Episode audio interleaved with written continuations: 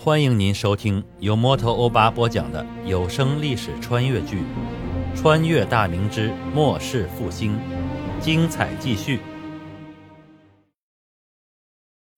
小男孩就是崇祯的长子朱慈朗，相貌酷似其母周皇后。虽然现在的崇祯已经不是原先的崇祯了，但骨肉亲情却是天然不可逆的。朱慈朗乖巧地靠在父亲的怀里，说道。母后教训朗儿礼不可废，朗儿已经三个月没有看到父皇了，心里甚是想念。这次偷偷跑来看父皇，长平本来要跟着，我嫌他跑得慢，没有带他。父皇可何时回乾清宫啊？母后不知唠叨了多少次呢，我看见母后偷偷哭了几次呢。暗暗叹了一口气，该面对的还是要面对，自己穿越过来。最害怕的就是与周皇后和皇嫂张皇后相处。虽然肉身还是崇祯，但思想却是后世的人。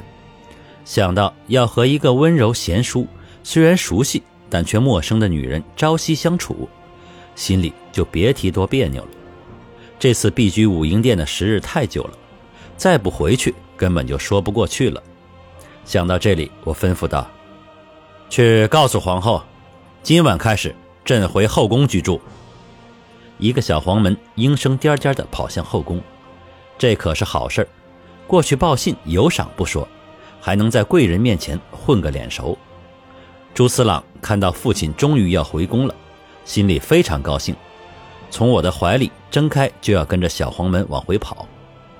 我笑着说道：“朗哥，别跑了，朕带你去一个地方，然后与朕一起回去吧。”朱四朗停住后，兴奋地问道：“父皇，咱们要去哪儿？好不好玩啊？”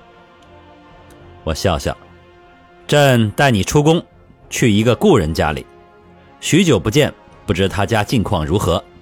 来人，准备几件糕点礼物，备马车。”马车在北城将户聚集的胡同门口停下，程千里打开车门，跟随的小黄门放好锦凳，待下了马车。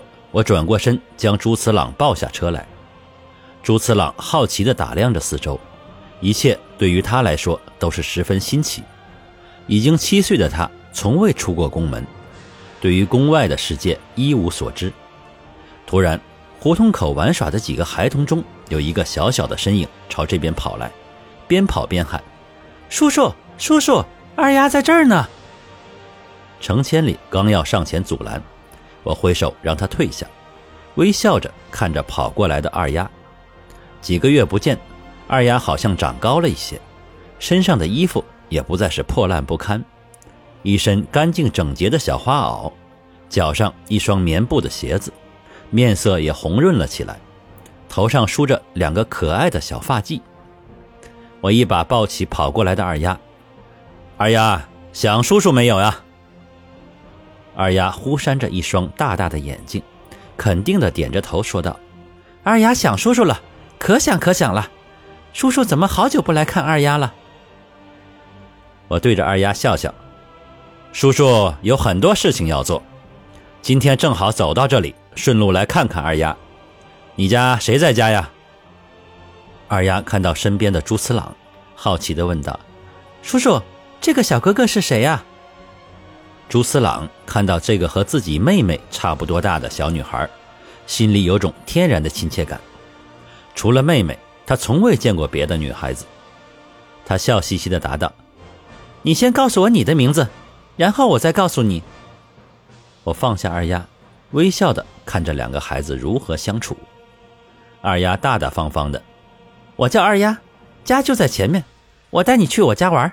我弟弟太小，我不跟他玩。”朱次郎用询问的眼神看着我：“朗儿，你去吧，带上礼物，但不要说自己的身份。”朱次郎欢叫一声，抓起二丫的手往胡同里跑去，几名侍卫紧紧跟随。见他跑进胡同后，我转身朝另一条胡同走去。程千里一摆手势，几名侍卫当前开路，我不紧不慢地闲逛起来。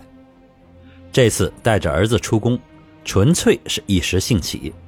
再加上也是惦记着可爱的二丫，所以再次来到这里，顺便看看匠户们的家庭条件有没有得到改善。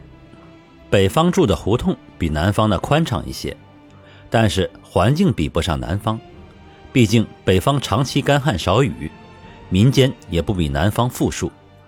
信步走来，胡同里都是低矮的门房，大部分都是黄土墙、茅草的屋顶，只有少数几户是砖瓦房子，路面也是坑洼不平的土路。时值冬季，风不算大，倒没有尘土飞扬的场面出现。我背着手走出很远的距离，因为工匠们都在当值，碰见的除了一些玩耍的孩童，就是几个看孩子的老人和主妇。不管孩子还是大人，以前常见的那种满脸菜色和焦虑不见了，眼睛也有了神采，麻木绝望的神情彻底消失，衣着也比较干净整齐。我心里感到十分满意，自己的到来终究是改变了一些人的命运，也给他们带来了希望。这种惠及众人的感觉让我感觉很好。前世自己信奉的那句格言。终于得以实现。穷则独善其身，达则兼济天下。闲逛半天，回到胡同口，侍卫已经把朱慈朗带了回来。二丫依依不舍地跟在后面。我笑着弯腰看着二丫：“二丫，现在每天都能吃饱饭吗？”叔叔，二丫每天都能吃得饱。二丫可能吃了。以前二丫饿的都会睡过去，现在爹爹挣了好多银钱，娘亲高兴的哭过几次呢。弟弟也能吃饱了，二丫也穿上了新衣裳。爹爹说都是万岁爷爷给我家的，要我记住万岁爷爷的好，一辈子也不能忘。叔叔，万岁爷爷是个老神仙吗？二丫以后要是见到他，会给他磕很多很多的响头。二丫身后的朱次郎刚要开口。我用眼色止住了他，微笑的看着二丫说道：“万岁爷爷不是神仙，万岁爷爷专门帮助穷人的。你爹爹将来还会有更多的银钱，二丫会有更多好吃的。叔叔要走了，等叔叔有空会让人带你来找小哥哥玩，你看好不好啊？”二丫认真的点了点头，二丫会想叔叔的，等去了你家。二丫要好多好多好吃的，会不会把叔叔家给吃穷啊？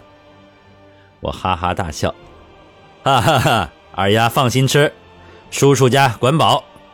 叔叔早晚有一天会让天下所有的孩子都吃饱的。朱次郎看着二丫，郑重的说道：“我会留着好多好吃的等你来，你回家管管你弟弟，他吃自己的鼻涕我都看见了。嗯，我要走了。”说完，冲着二丫大人般的拱了拱手。我笑着带上朱次郎，坐上马车回宫去了。马车走出了很远，二丫依旧站在原地，看着马车离去的方向，眼中满是纯真的憧憬。感谢您收听由摩托欧巴播讲的历史穿越剧《穿越大明之末世复兴》，欢迎加入我的八分圈。下集精彩继续。